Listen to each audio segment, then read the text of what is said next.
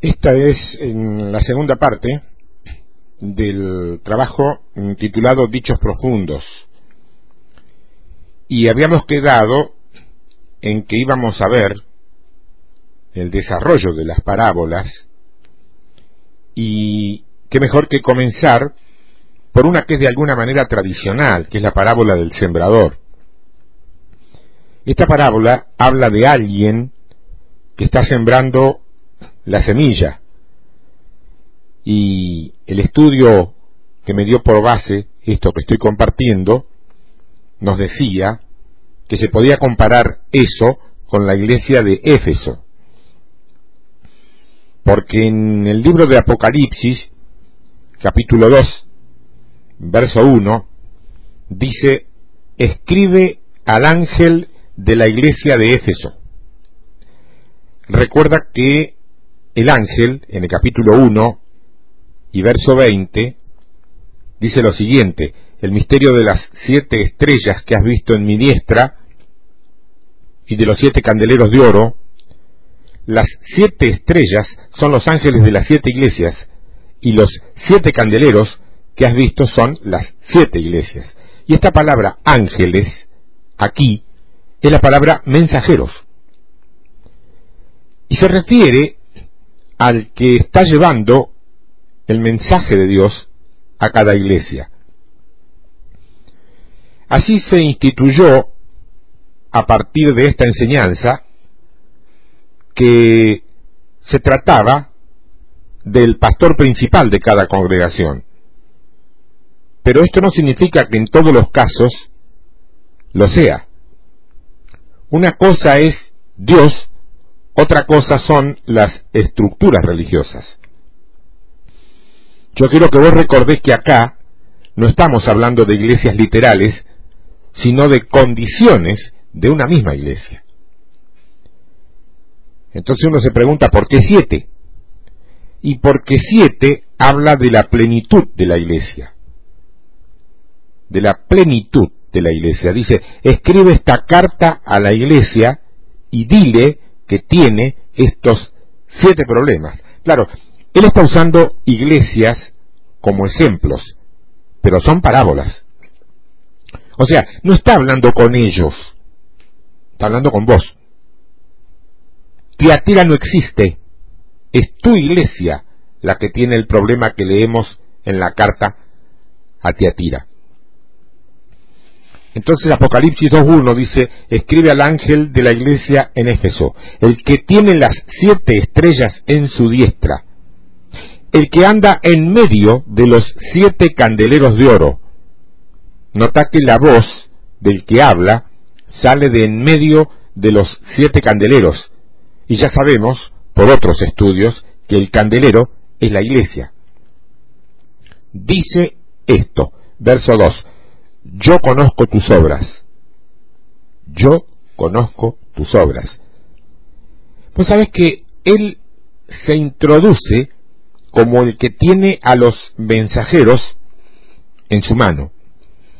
Vemos en la parábola del sembrador, cuando Cristo está en la tierra, un sembrador que siembra la semilla. Y acá vemos sembradores en una forma corporal. Vemos ahora que la siembra es corporal. Ahora, todos ustedes que están allí del otro lado, escuchándome, son sembradores de la semilla del reino. Dice que tiene siete estrellas en la mano derecha de Dios. Siempre que hablamos de la mano derecha de Dios es igual que el libro del capítulo 5 de Apocalipsis que está en la mano derecha de Dios. ¿Por qué? ¿Por qué? Hablando de la mano derecha, es la iglesia de los primogénitos. ¿Se acuerdan de José? Bueno, José es tipología de la iglesia. ¿Cuántos saben eso? Que José es tipología de la iglesia. O sea que lo que te estoy diciendo es que hablar de José es hablar de la iglesia. Él tuvo once hermanos y diez de ellos eran medios hermanos. Los diez medios hermanos representan la ley. El número once era de padre y madre, era completo, hermanos sanguíneos correctos. Y ese se llamaba Benjamín. Benjamín, que significa precisamente hijo de la mano derecha. Acordate que José no hizo nada, ni reveló nada, ni bendijo a nadie hasta que él, que representa a Cristo, no se unió con la mano derecha, que es Benjamín. ¿Qué es la iglesia? Lo mismo que Cristo hoy no va a hacer nada si vos no te moves. Somos la mano derecha de Dios. Somos la diestra de Dios. Somos el poder de Dios. Somos la iglesia Benjamín. Busca un, después un estudio escrito que tengo por ahí que se llama El Día de Benjamín. Lo podés buscar por el, precisamente por el buscador de la página y te va a saltar. Ahí habla de eso. La iglesia de los primogénitos. Benjamín es la iglesia más fuerte que existía en las tribus de Israel. Así que el mensajero tenía la simiente en su mano, pero ahora el mensaje tiene que ser algo corporal. Todo lo que vos no compartas, lo vas a perder. Por eso es que es indispensable unirse en espíritu con otros. No por política religiosa, no por política denominacional o ni siquiera de credo. Es por espíritu o no es. Todo lo que vos no compartas, lo perdés.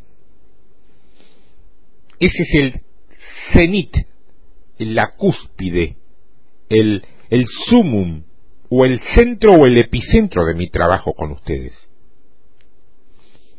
Todo lo que no se comparte, se pierde. Eso es aplicable, te digo, hasta para los negocios. ¿eh? Cuando te querés quedar con todo en la mano, lo perdés. Entonces, la parábola del sembrador se compara con la iglesia de Éfeso. Y es muy interesante eso. La segunda es la iglesia de Esmirna. Mateo capítulo 13, verso 24. Les refirió otra parábola diciendo, el reino de los cielos es semejante a un hombre que sembró buena semilla en su campo. ¿En qué campo la sembró? en el tuyo. ¿Mm?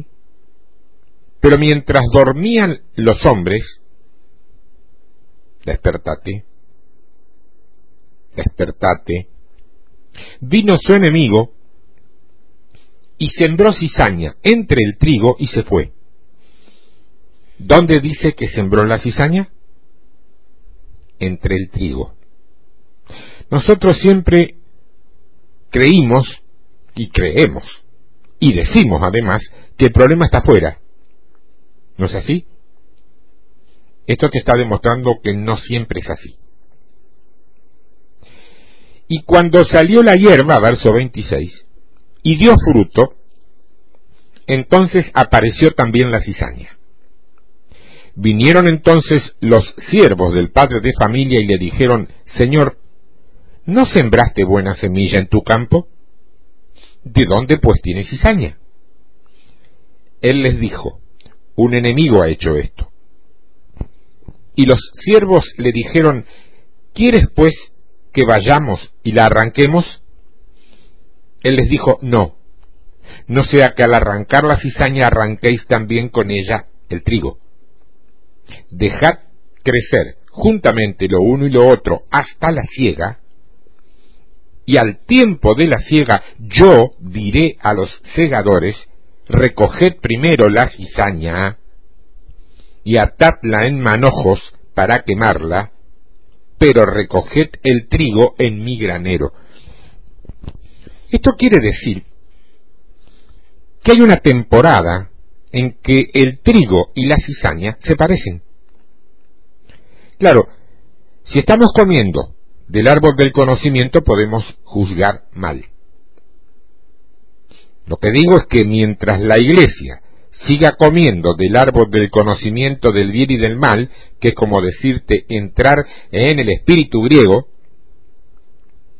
no puede arrancar a nada ni a nadie.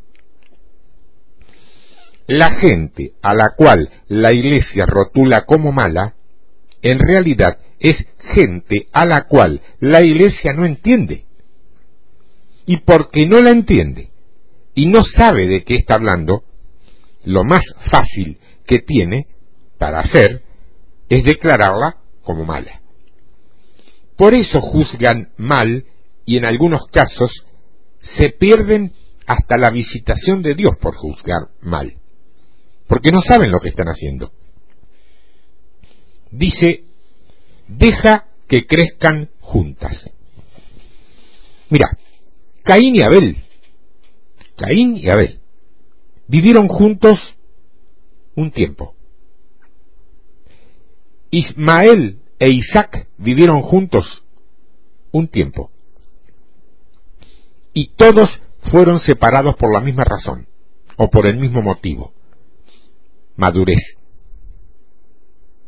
Madurez. Luego dijo, deja que crezcan juntas hasta que llegue el tiempo de la ciega. El tiempo de la ciega, yo quiero recordarte, es el tiempo de la madurez. No se ciega algo que no está maduro. Capítulo 2 del libro de Apocalipsis. Voy despacio porque sé de lo que estoy hablando y sé que lo que estás escuchando no es un mensajecito común de día domingo. Está claro. Apocalipsis capítulo 2, verso 8 y escribe al ángel de la iglesia de Esmirna, el primero y el postrero, el que estuvo muerto y vivió, dice esto, yo conozco tus obras y tu tribulación y tu pobreza, pero tú eres rico, y la blasfemia de los que se dicen ser judíos y no lo son, sino sinagogas de Satanás. Yo quiero que vos notes que dentro de lo que ellos creían ser iglesia, había algo que no era trigo, sino cizaña. Decían ser judíos, pero no lo eran. Se parecía al trigo, pero no lo era. Se parecía al trigo, pero eran de la sinagoga de Satanás. Impresionante, ¿eh? ¿Te imaginas eso? ¿Cuántos de ustedes creen ser de la sinagoga de Satanás? ¿Cuántos son judíos?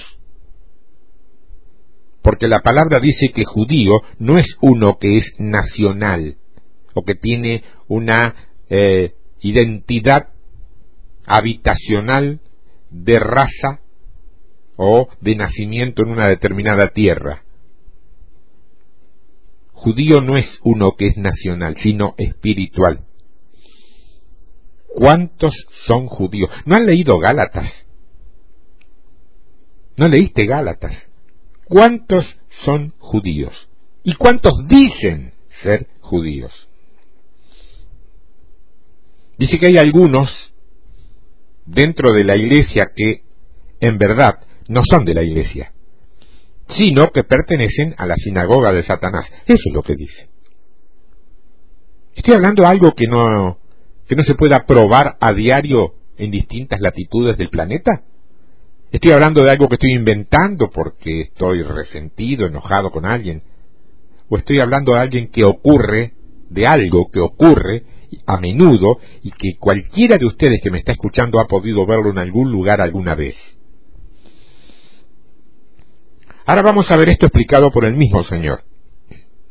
En Mateo capítulo 13, verso 37 en adelante dice, respondiendo él, el Señor, les dijo, el que siembra la buena semilla es el Hijo del Hombre. El campo es el mundo, la buena semilla son los hijos del reino y las cizañas son los hijos del malo. Entonces acá yo, uy, uy, uy, tengo un problema. ¿Por qué? ¿Cuál es tu problema, hermano Martínez? que Satanás es un espíritu y no se procrea. ¿Cómo podría entonces tener hijos? ¿De qué está hablando?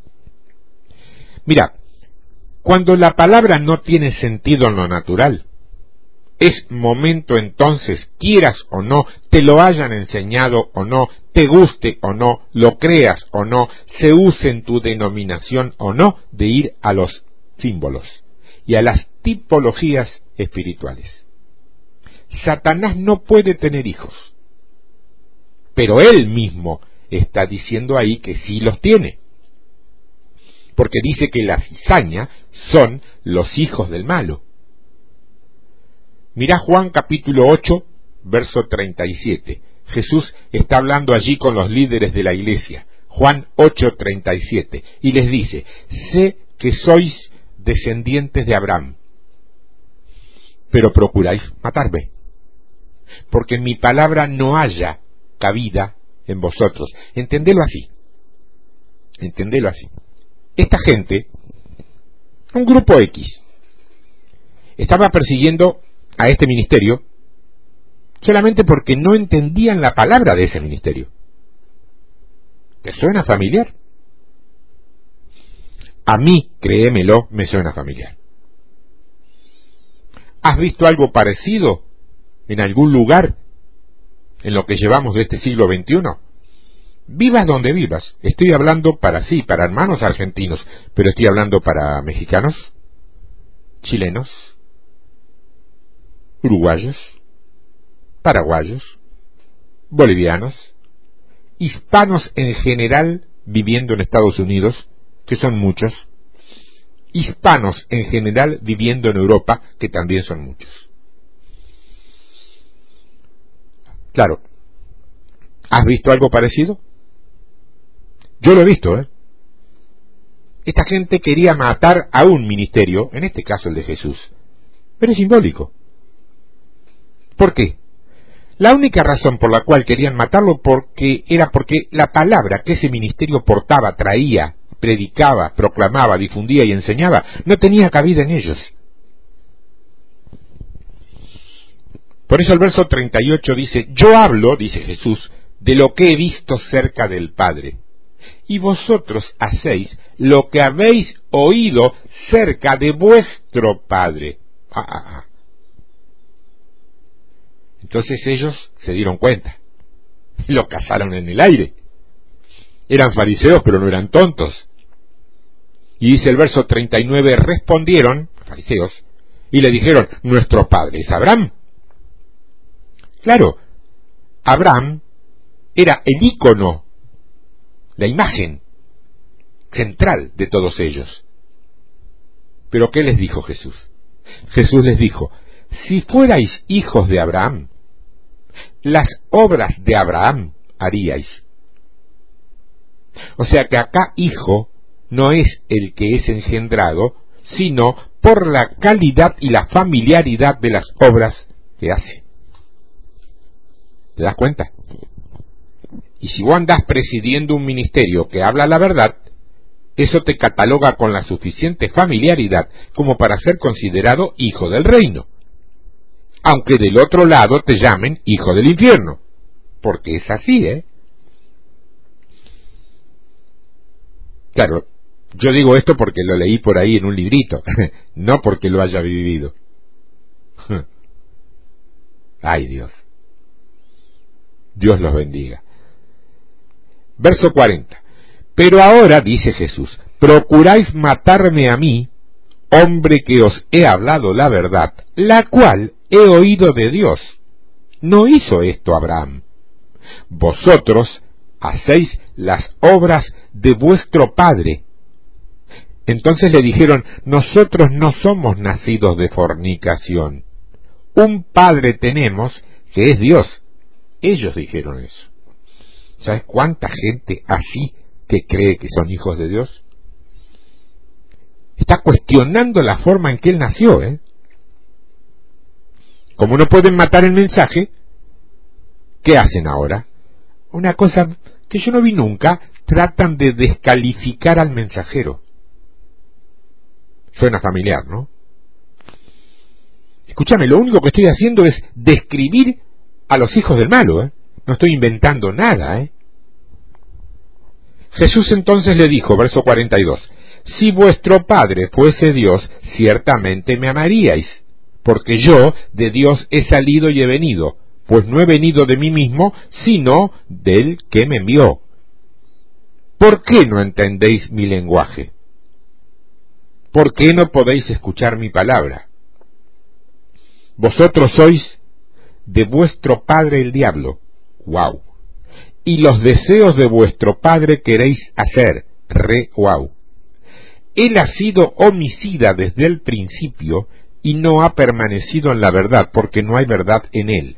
Cuando habla mentira, de suyo habla, porque es mentiroso.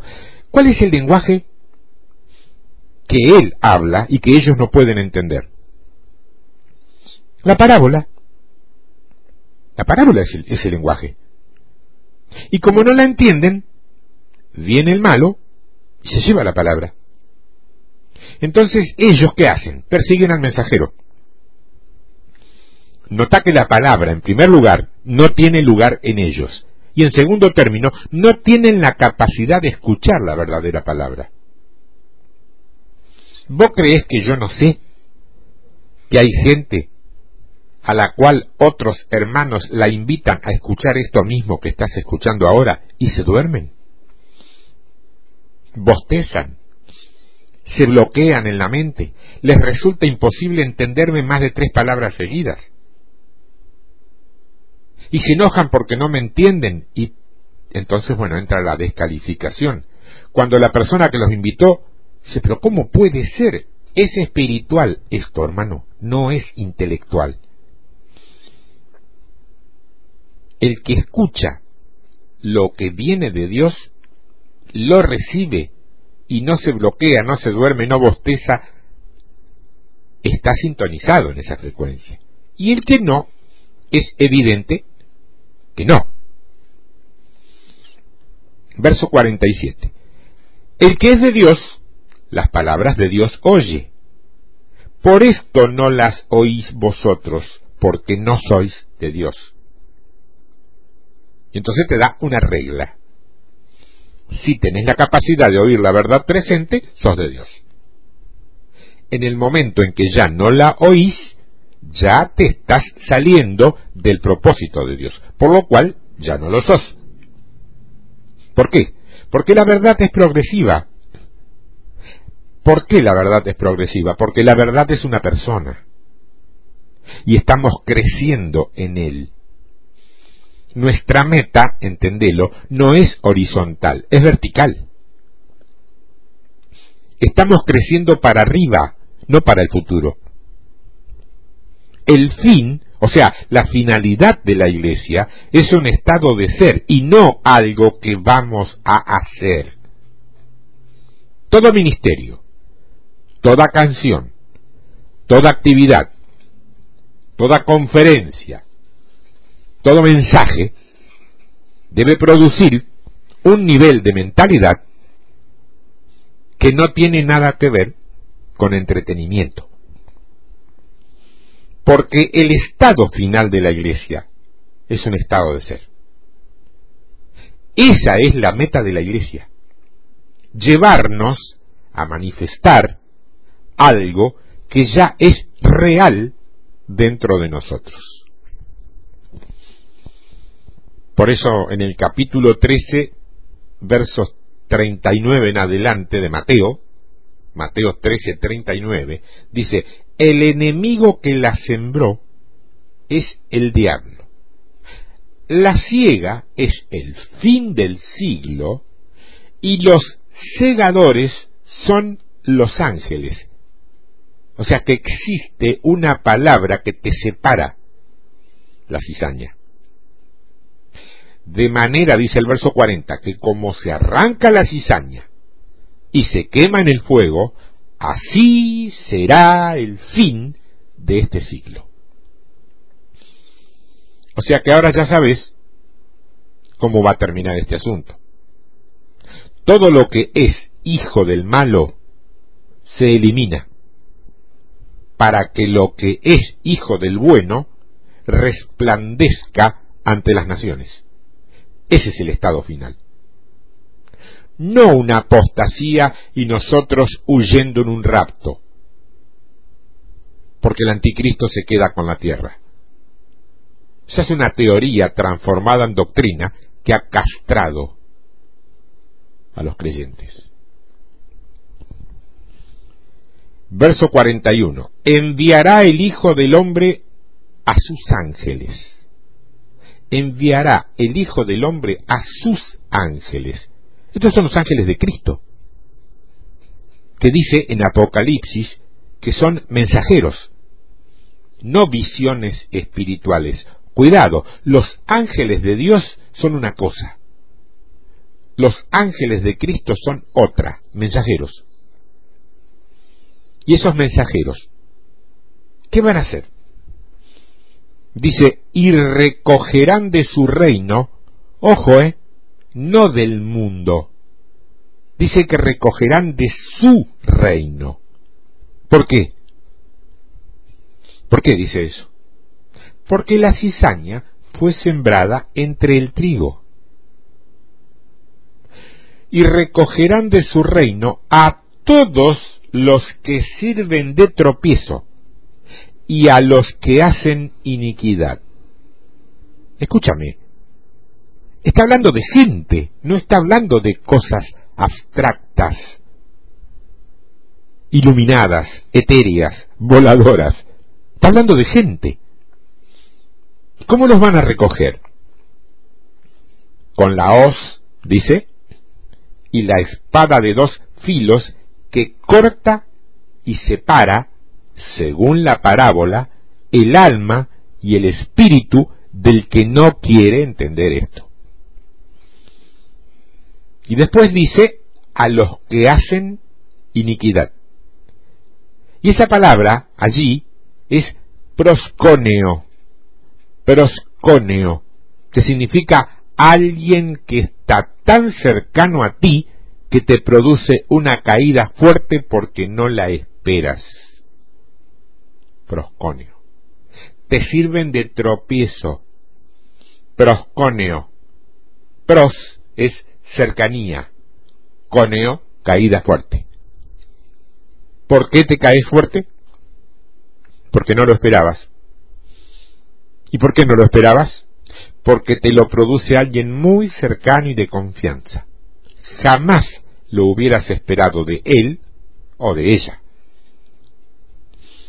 También te suena esto, ¿no? Quizá lo hayas vivido. ¿eh? Las traiciones dentro de las congregaciones son moneda corriente por esta causa. Y claro, mientras estaban creciendo el trigo y la cizaña, mientras estaban creciendo el trigo y la cizaña, eran igualitos.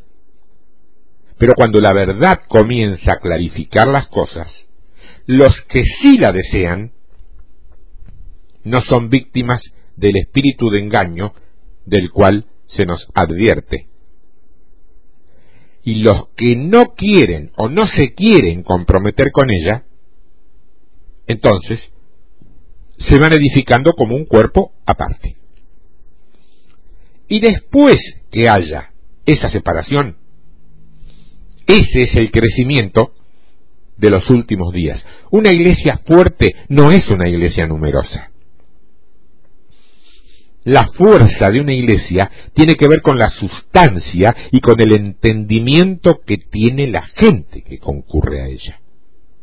No con cuánta gente va o cuánta gente tiene. ¿Por qué? Y porque Dios nunca usa números para hablar de fuerza. Al contrario, envía a mucha gente de vuelta para su casita y se glorifica con pocos. ¿Cuántos seguían a Jesús? ¿Cuántos entrenaba él? ¿Cuántos seguían a Pablo? ¿Cuántos llevó a la escuela de uno llamado tirano? ¿Vas entendiendo? ¿Vas entendiendo? Como cuerpo aparte. Como cuerpo aparte. Nuestra medida es la que tiene que cambiar. No la medida de Dios. Dios está bien. En el capítulo 13, pero verso 31 de Mateo, del Evangelio de Mateo, dice, otra parábola les refirió, diciendo, el reino de los cielos es semejante al grano de mostaza que un hombre tomó y sembró en su campo, el cual, a la verdad, es la más pequeña de todas las semillas, pero cuando ha crecido es la mayor de las hortalizas y se hace árbol de tal manera que vienen las aves del cielo y hacen nido en sus ramas. En Apocalipsis capítulo 2 verso 12 dice, y escribe al ángel de la iglesia en Pérgamo, el que tiene la espada aguda de dos filos, dice esto. Nota que Cristo se introduce como la solución. Y para eso trae que una espada de dos filos. Acordate de Hebreos 4:12. Y el problema de ellos es que andan engañados con Balaam. ¿Cómo lo van a resolver? Con la introducción del Señor. ¿Qué trae? Una espada que discierne hasta el tuétano del hueso y separa el alma del espíritu. Dice el verso 13, yo conozco tus obras y donde moras, donde está el trono de Satanás, pero retienes mi nombre y no has negado mi fe, ni aun en los días en que Antipas, mi testigo fiel, fue muerto entre vosotros donde mora Satanás. Pero tengo unas pocas cosas contra ti que tienes ahí a los que retienen la doctrina de Balaam que enseñaba a Balac a poner tropiezo ante los hijos de Israel, a comer cosas sacrificadas a los ídolos y a cometer fornicación. Y también tienes a los que retienen la doctrina de los nicolaitas, la que yo aborrezco. Acá vemos un árbol acá tenés dos lados de esta simiente. Acordate que Pérgamo significa matrimonios mezclados. Para que entiendan lo que está pasando con este árbol que tiene aves, vamos a ir a Ezequiel. Y vemos otra parábola en Ezequiel. Esto es un contexto negativo porque lo está comparando a Asiria, pero la está comparando con un cedro. Acordate que la palabra dice que nosotros somos árboles, y Cristo te acaba de decir que somos como una semilla de mostaza. Ezequiel capítulo 31, verso 5. Por tanto, se encumbró su altura sobre todos los árboles del campo, y se multiplicaron sus ramas, y a causa de las muchas aguas se alargó su ramaje que había echado. En sus ramas hacían nido todas las aves del cielo, y debajo de su ramaje parían todas las bestias del campo, y a su sombra habitaban muchas naciones mismo libro de Ezequiel, pero unos cuantos capítulos antes, capítulo 17. Ezequiel 17, 22. Así ha dicho Jehová el Señor, tomaré yo del cogollo de aquel alto cedro y lo plantaré, del principal de sus renuevos cortaré un tallo y lo plantaré sobre el monte alto y sublime. En el monte alto de Israel lo plantaré y alzará ramas y dará fruto y se hará magnífico cedro y habitarán debajo de él todas las aves de toda especie a la sombra de sus ramas habitarán. Esto es lo que estoy buscando. Esto es lo que estoy buscando. En este árbol, y este es el mensaje común de todas las parábolas, Dios está creando un reino, pero que no va a haber ciega sin separación. El mensaje de todas las parábolas es que dentro del ramaje del árbol hay toda especie de aves. Y sabemos que dentro de las especies de todas las aves las hay buenas y malas. Noé llegó a estar estacionado cuando las aguas de la tribulación bajaron. Fue salvado por las mismas aguas que juzgaron a aquellos que eran impíos. Es decir, que aquello que trae juicio al malo es lo mismo que salva al bueno.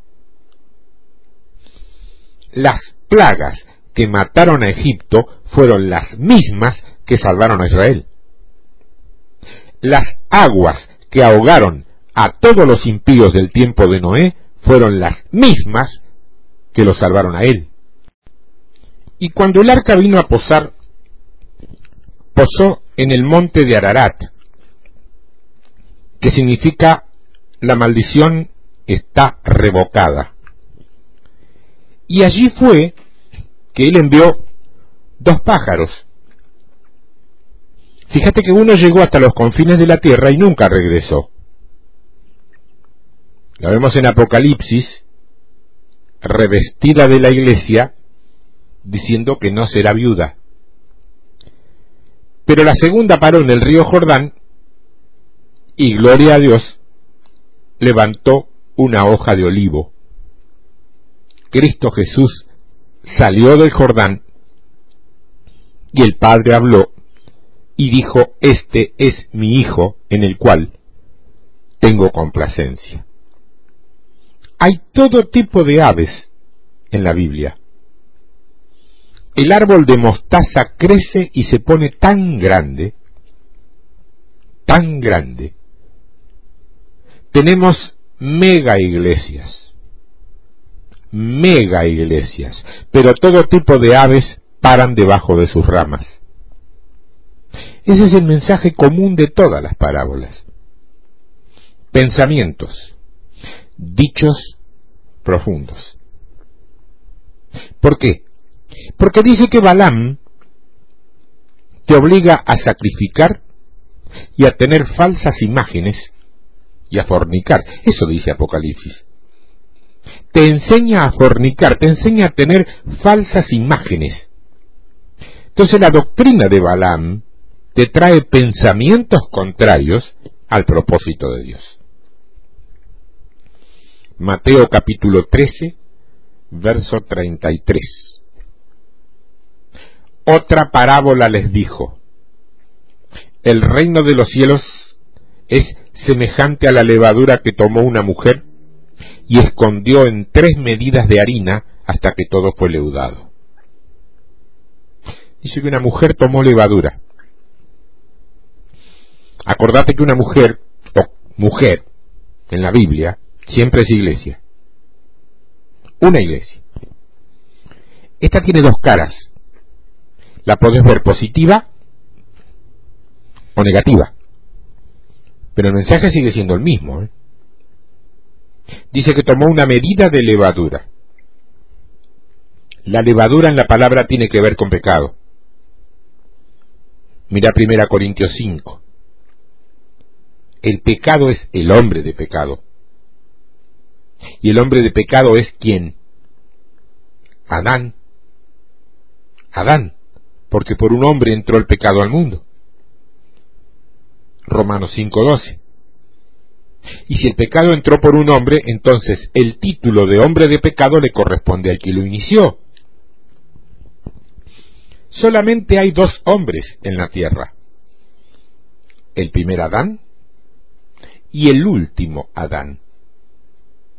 Porque dice, Adán fue el primer Adán y Cristo fue el último Adán. Adán el primer hombre y Cristo el segundo hombre. Primera Corintios 15, 45 dice eso. Ahora vamos a Primera Corintios 5 y vamos a ver qué cosa es la levadura esta. Primera Corintios 5, eh, verso 6. Dice, no es buena vuestra jactancia. ¿No sabéis que un poco de levadura leuda toda la masa? Acá vemos que la levadura, que está leudando las tres medidas de la masa, puede ser el egocentrismo, puede ser la mentalidad adámica, o puede ser la, la vanidad personal.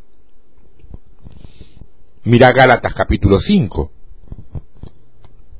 No nos olvidemos en el camino que Cristo dijo respecto a los fariseos que nos cuidáramos de su levadura, ¿te acordás?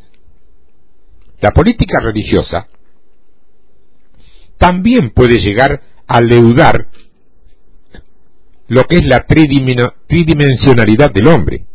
Tridimensionalidad del hombre. La masa que Dios tiene es la masa del alfarero que está en su piedra. Gálatas capítulo 5, verso 2 en adelante. He aquí, yo Pablo, os digo que si os circuncidáis, de nada os aprovechará Cristo. Y otra vez testifico a todo hombre que se circuncida, que está obligado a guardar toda la ley. De Cristo os desligasteis los que por la ley os justificáis, de la gracia habéis caído, o sea, la ley se enseñorea por el juicio del hombre entre el bien y el mal, está claro, ¿no? Pues nosotros por el Espíritu aguardamos por la esperanza de la justicia, porque en Cristo Jesús ni la circuncisión vale algo, ni la incircuncisión, sino la fe que obra por el amor vosotros corríais bien. ¿Quién os estorbó para no obedecer a la verdad?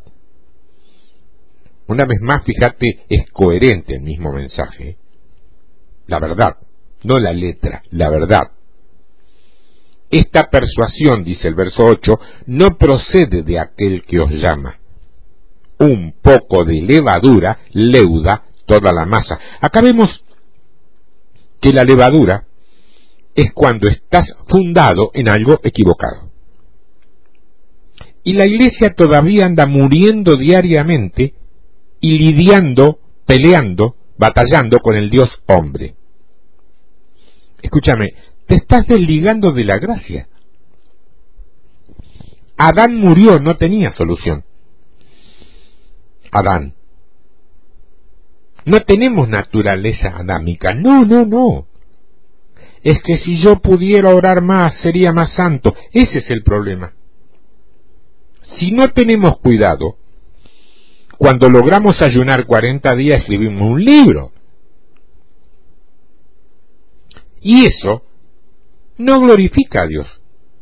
Porque empezamos a establecer doctrina, en este caso la doctrina de los 40 días de ayuno. Es que este es más ungido que aquel porque logró ayunar 40 días. Entonces hay otro que anda enseñando que hay que orar 8 horas por día. ¿Sabes qué pienso yo? ¿Qué es lo que pensaba el hermano que de alguna manera dio base a este trabajo? Pero yo pienso lo mismo. No es que digo lo que él pensaba, yo pienso también lo mismo. Por eso lo tomo. Lo que pienso yo es que ese señor vive de la iglesia.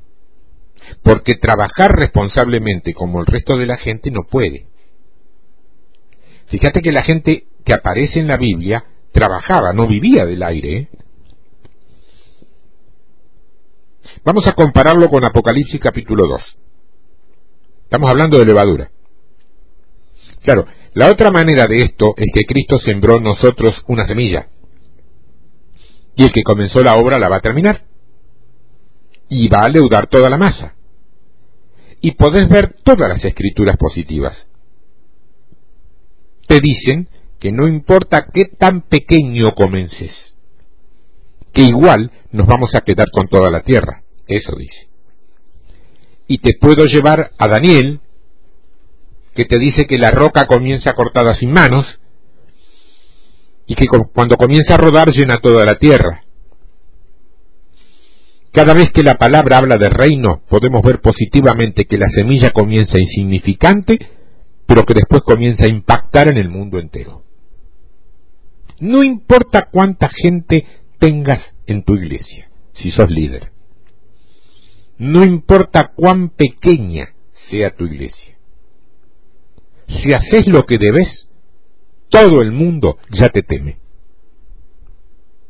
Porque la autoridad, tu autoridad, no se basa en la cantidad de gente que viene a tu iglesia, se basa en la calidad de relación que tenés con Dios. Eso cambia un poco varias cosas, ¿no?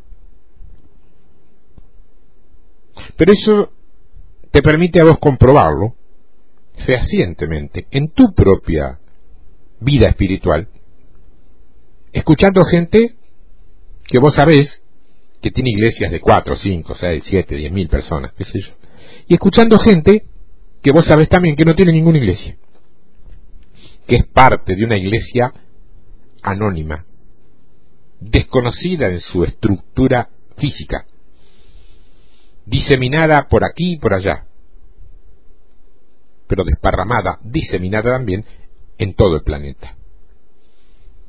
Y después vos, en tu espíritu, tenés la evaluación suficiente como para saber quién tiene autoridad. Apocalipsis capítulo 2 verso 20 dice, pero tengo unas pocas cosas contra ti, que toleras que esa mujer, Jezabel, que se dice, que se dice, profetiza, enseñe y seduzca a mis siervos a fornicar y a comer cosas sacrificadas a los ídolos. Pues sabes que Isabel es una falsa doctrina que ha leudado toda la iglesia. ¿eh? Y dice que enseña y seduce a los líderes. No es una mujer que profetiza. Esa es una mínima expresión de ese espíritu. No, no, no. Jezabel es algo que controla el destino de la iglesia engañándola con algo que es tan parecido a la verdad pero que niega el poder determinar. Seduce a los líderes. Los seduce y los obliga a fornicar con el propósito de Dios. Entonces estamos para siempre teniendo actividades, actividades y actividades y actividades. Actividades lunes, martes, de lunes a viernes, sábado, domingo, a la tarde, a la noche. Pero nunca terminamos porque no tenemos dirección. Porque en verdad, pese a toda la actividad que tenemos, no sabemos a dónde vamos. Jezabel tiene que morir. Y no estoy hablando de la señora esa que vos conocés que influye en el pastor. No. Estoy hablando del Espíritu. Por eso Apocalipsis 4 dice que después de esto vio el trono. No vas a ver la dimensión de Dios si no tenés en tu vida la condición adecuada de iglesia. ¿eh? Escuchá y entendé de una vez. La iglesia no es aquella cosa que le dieron a tu pastor. La iglesia sos vos. Y la corrección es de él y de todos nosotros. Un líder, si querés llamarlo así, lo que hace, de pronto, es guiarte. La madurez viene por la aceptación de las responsabilidades que vos decidas tener. Yo escucho a miles echándole la culpa al pastor. Me dicen que si tuvieran otro pastor, las cosas andarían mejor. Escúchame, si la iglesia fuera buena, vos la dañás cuando llegas. No se trata de eso. Va más allá de eso. Mateo capítulo 13, verso 44. Además el reino de los cielos es semejante a un tesoro escondido en un campo, el cual un hombre halla y lo esconde de nuevo, y gozoso por ello va y vende todo lo que tiene y compra aquel campo. A este tesoro escondido yo lo comparo con la iglesia de Sardis. Apocalipsis capítulo 3, verso 1. Escribe al ángel de la iglesia en Sardis, el que tiene, los siete espíritus de Dios, eso quiere decir plenitud, y las siete estrellas, dice esto, yo conozco tus obras, que tienes nombre de que vives y estás muerto. Eso significa, ya no vivo yo, más vive quién? Ajá, Cristo en mí. Y, si, y la vida que sí vivo, la vida que sí vivo, no la vivo por mí, sino por la fe de aquel que dio su vida por mí. Nota que éste está muerto, pero vive.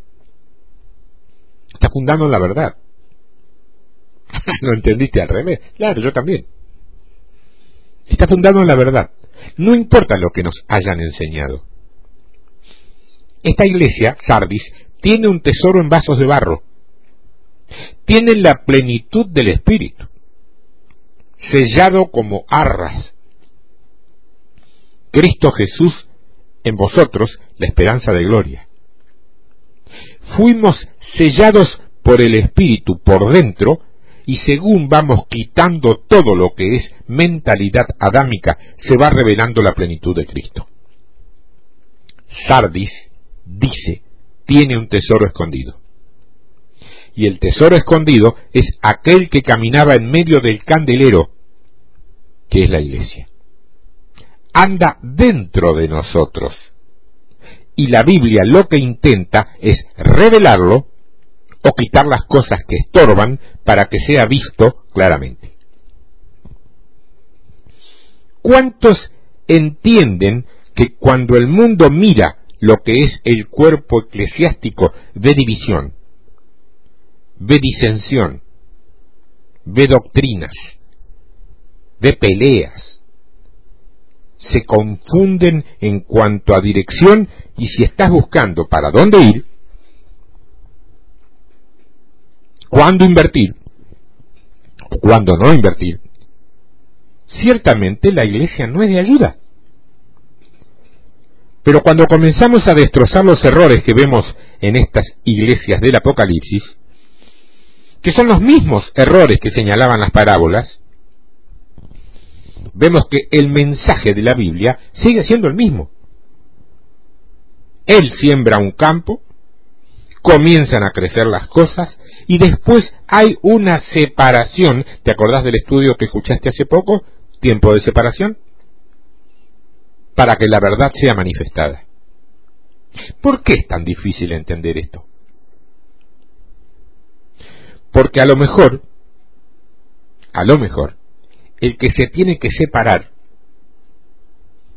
es tu hermano, tu esposa o tu esposo pero se separa para ser tratado por Dios.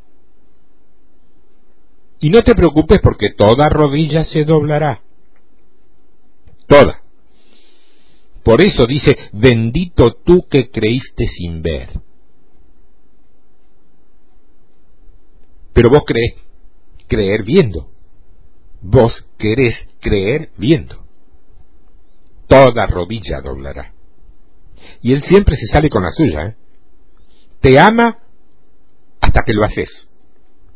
No me ames tanto. Mateo capítulo 13, verso 45. También el reino de los cielos es semejante a un mercader que busca buenas perlas, que habiendo hallado gratis una perla preciosa, fue y vendió todo lo que tenía y la compró. La iglesia de Filadelfia dice que tiene una puerta abierta. ¿Es cierto? Cuando vemos a la ciudad y a la nueva Jerusalén, todas las puertas son perlas. Todas las puertas de la ciudad son perlas. Y Filadelfia tiene la puerta abierta. Nota la comparación. El mensaje es el mismo, ¿eh? es constante en toda la Biblia. Filadelfia te habla, entonces, de comprar el campo. Es una posición adquirida por Dios, sellado con el Espíritu Santo hasta el día de la redención. Y la palabra redención significa el desate de los sellos. ¿Qué están atando los sellos? Al que anda en medio del candelero y espera ser revelado. Eso están atando. No se ve. Hay que revelarlo. También podemos ver que el mercader que busca perlas es aquel que busca la sabiduría de Dios. Y ahí está Eclesiastés. Ahí está Proverbios. Ahí están todos los salmos que nos hablan precisamente de la sabiduría.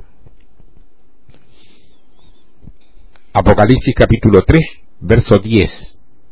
Por cuanto has guardado la palabra de mi paciencia, yo también te guardaré de la hora de la prueba que ha de venir sobre el mundo entero para probar a los que moran sobre la tierra. La sabiduría produce esta perla. Ellos guardaron la palabra. Por eso en Proverbio dice, Hijo mío, guarda la sabiduría, porque es más preciosa que la plata y el oro. Entonces vemos que la perla se compara con las puertas de la ciudad, que son doce perlas. Y no es que son doce perlas literales. La perla es el animal que para conseguir la entrada hay que sacrificar. ¿Cuánto sabe que para conseguir una, una perla hay que sacrificar el animal que la tiene? Hay que sacrificar el animal para extraer la perla. Cristo es la puerta.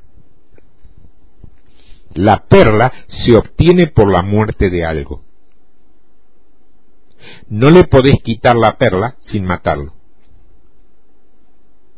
Ya estás observando que el epicentro de las parábolas es transmitir el merismos de que sí, es normal que en los últimos días haya una separación para que algo se trabaje más profundo.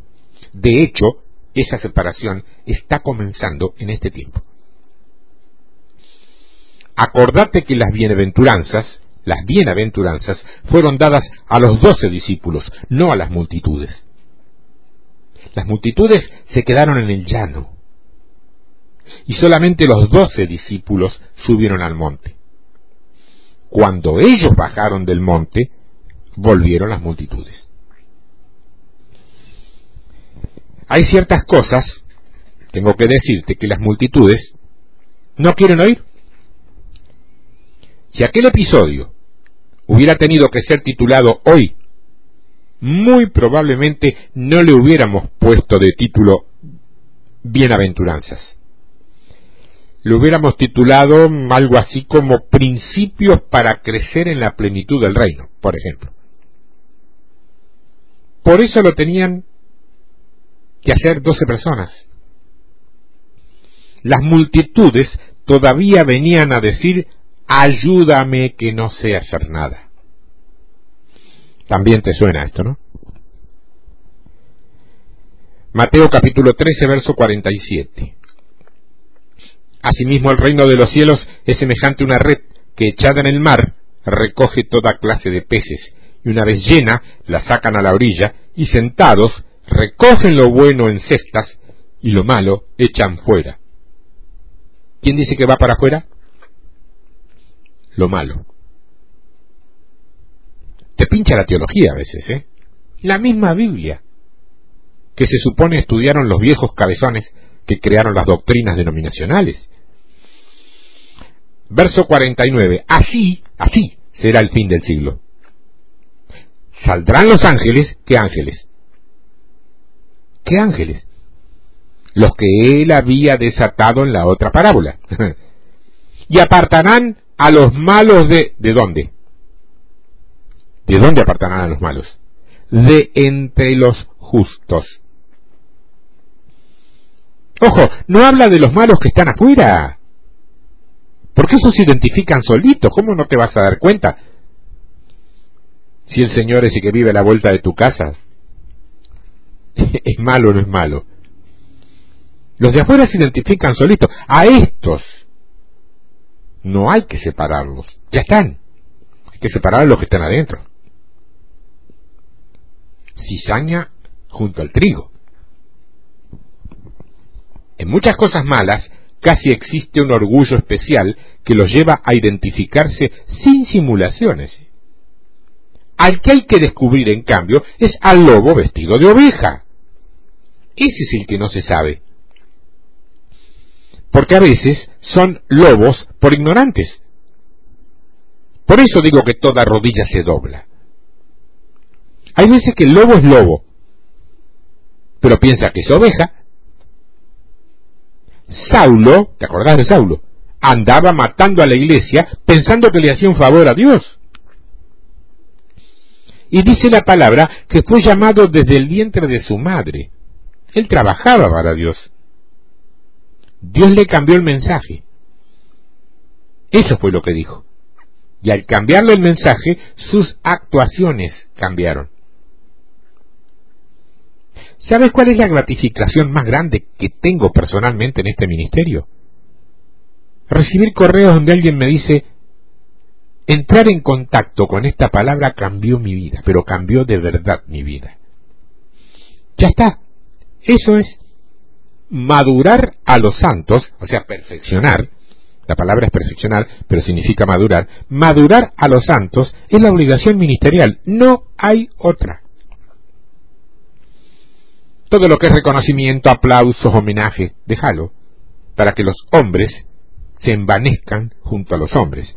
Pero el verdadero ministro se gratifica y da gloria a Dios y se siente bien cuando alguien dice, estaba prisionero, y gracias a esta palabra que compartiste conmigo, que no es tuya, que es de Él, soy libre. Ya está. ¿Sabéis lo que vale la libertad? Sobre todo dentro de las estructuras eclesiásticas. Claro, cuando vos hablas de libertad en algunos lugares, te dicen, ah, porque querés hacer lo que querés. Estoy hablando de libertad en Cristo, no de libertinaje en Satanás. Ahora, si no crees que yo pueda ser libre en Cristo, ¿para qué me tenés acá como hijo del Señor? Pablo tuvo que tener una revelación de letra, no de Cristo. No es doctrina, es que la palabra sea revelada a través de la letra, así es. Y a esto lo comparo con la última iglesia de Apocalipsis, la de la Odisea, que te dice lo siguiente, Escúchame, una vez más, usando el modelo del tabernáculo, el atrio frío, el atrio frío, el lugar santísimo caliente. ¿Mm? O sea, el atrio frío, el lugar santísimo, que es la otra punta, lo más profundo, caliente. Si estás en la era de la iglesia, o sea, en el mover carismático, atraído y deslumbrado por los dones, estás tibio. En el momento en que vos dejas de transicionar con Dios, ya Dios te considera malo. Malo en el sentido de que aquello que comenzó bien ahora es piedra de tropiezo para otros. ¿No has visto esto alguna vez?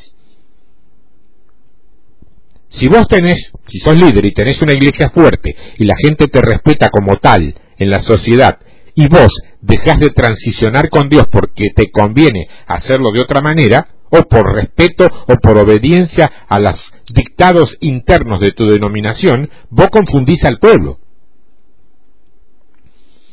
Porque como el resto de las otras iglesias comienzan a transicionar y vos andás ahí, todos dicen, bueno, pero será la verdad esta o aquella. Y no, como aquí hay mucha gente, tiene que ser esta, dicen. Claro, porque la gente cree que donde hay muchos, hay verdad. Yo siempre tengo un estudio también que se llama así. Multitud. No es verdad, es multitud. La verdad es que en toda la Biblia las multitudes eran las que se quedaban atrás y no las que transicionaban. Así que, aunque tengas oposición, transiciona hasta llegar al otro lado del velo. Y las parábolas te hablan del proceso sistemático de Dios, preparando un pueblo para glorificarse. Lo vemos en Apocalipsis y lo hemos visto en Mateo. Esto es todo. Tenés dos partes para escuchar, ahora las podés escuchar juntas, porque es un contexto que te dividí en dos partes para que no se hiciera tan denso, tan pesado. Estudialo. Te va a aportar algo más. Y quizá, gloria a Dios si así fuera, podrás alegrarme alguno de mis días haciéndome saber que esta palabra o alguna otra cambió de verdad tu vida, pero cambió de verdad tu vida. ¿eh? No ese cambio que a veces hemos simulado con sonrisas llenas de pasta dentífrica en la puerta de un templo para hacerle creer a los demás que estamos bien, cuando por dentro Dios y nosotros sabemos que no lo estamos. El cambio que Dios quiere es el cambio real, no el figurado. Estos son los dichos profundos. Tenés una semana para volver a estudiar este y el anterior, que seguramente ya bajaste. ¿Tenés dudas? ¿Tenés respuestas? ¿Tenés reacciones? Mándame un correo. En el asunto pone dichos profundos, uno o dos, que sea, y me lo mandás a tiempo de victoria arroba hotmail.com o tiempo de victoria arroba yahoo.com.ar. Será un placer leerte y si puedo, responderte. Y si no, al menos me habré dado por enterado. Dios te bendiga. Gracias por estar allí.